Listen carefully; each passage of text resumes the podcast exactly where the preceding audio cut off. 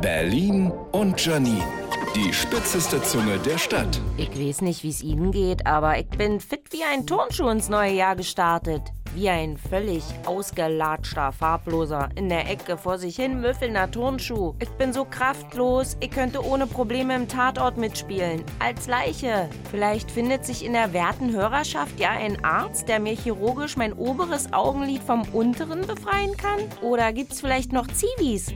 Kann man so jemanden an meine Seite stellen, der mich anzieht, füttert oder für mich spricht? Letztens war ich bei mir im Kiez unterwegs, sehr langsam natürlich, und da lag vor dem Hauseingang eine gelb versiffte Matratze. Und mein einziger Gedanke war, da lege ich mich jetzt drauf. In den sozialen Medien lese ich sowas wie 24 Gründe, sich jetzt aufs Jahr 2024 zu freuen.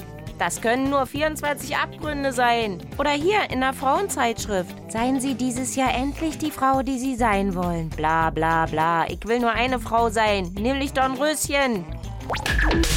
Berlin und Janine. Auch als Podcast auf rbb888.de.